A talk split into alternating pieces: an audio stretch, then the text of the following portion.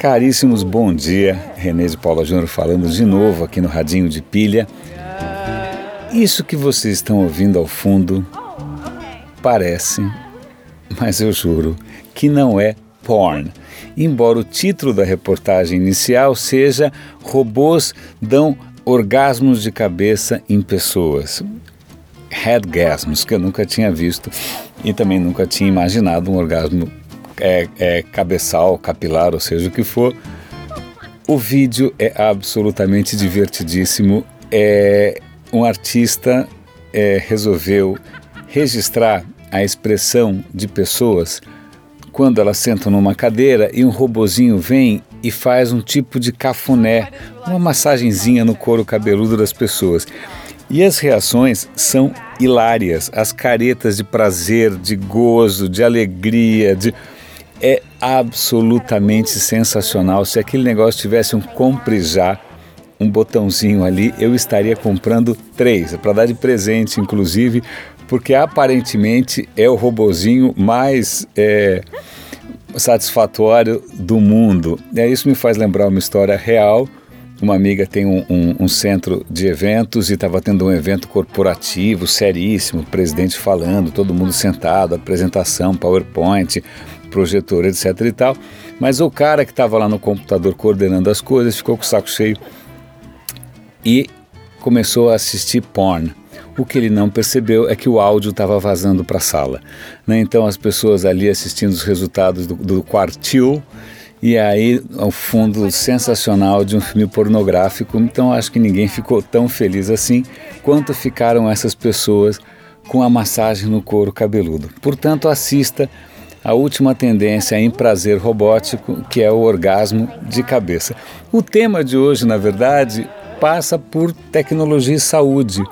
É, e tem, vou dar link para algumas matérias muito interessantes no Estadão, milagre, né? Estou dando link para coisas em português, é, sobre o uso de tecnologia ligado à saúde e também à educação. Muito bacana. Tem umas matérias no, no caderno Link do Estadão dizendo de aplicativos de games que foram desenvolvidos especificamente para, por exemplo, crianças que têm um certo problema de visão. Então, o game ajudaria a criança a é, equilibrar melhor a visão, o desenvolvimento dos olhos tal. Você tem uma, uma startup brasileira que tem um gamezinho mobile ou para tablet, sei lá, que é para que como se ele, ele, simula uma sessão um exercício de fonoaudiologia para crianças que têm que fazer exercícios de fono que normalmente são chatos, a criança não tem saco.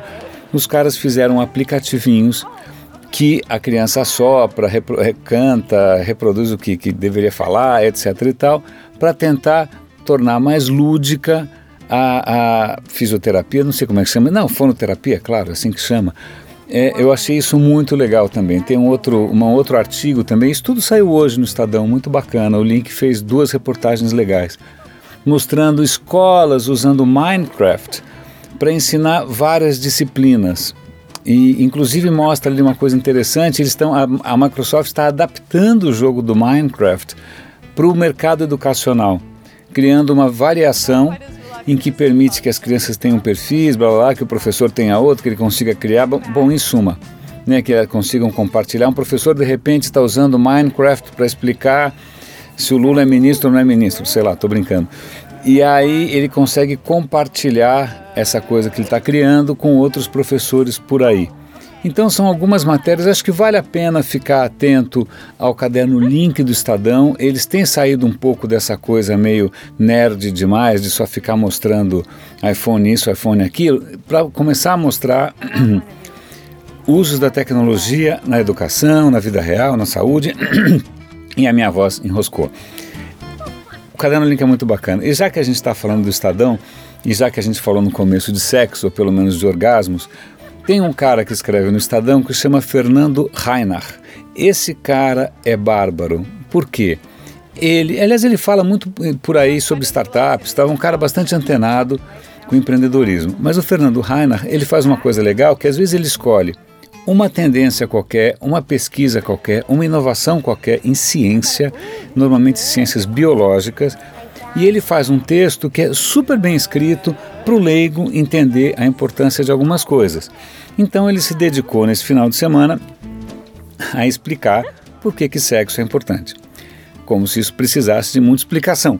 Mas a questão é: sexo dá trabalho para burro.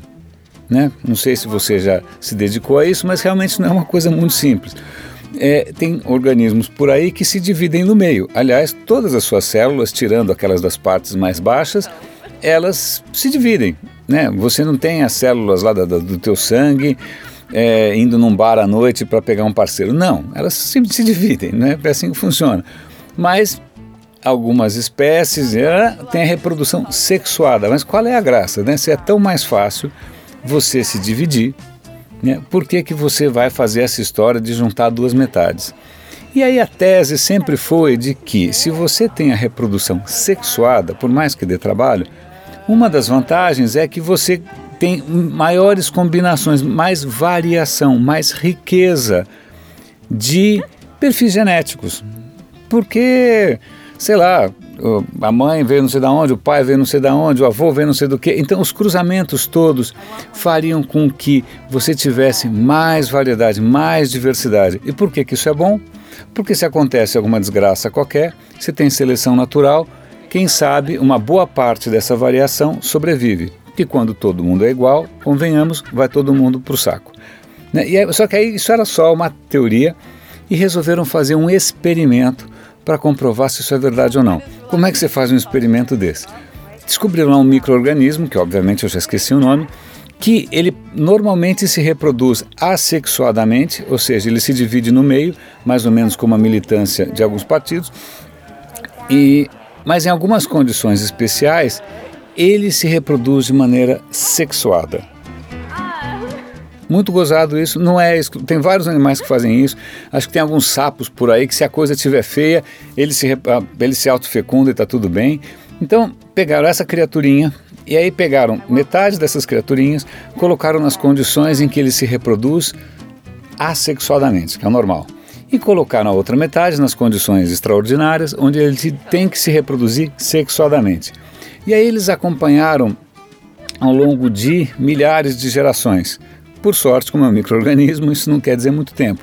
Se fosse humanos, eles iam ter que esperar até o, o fim dos tempos. Mas o que, que eles perceberam?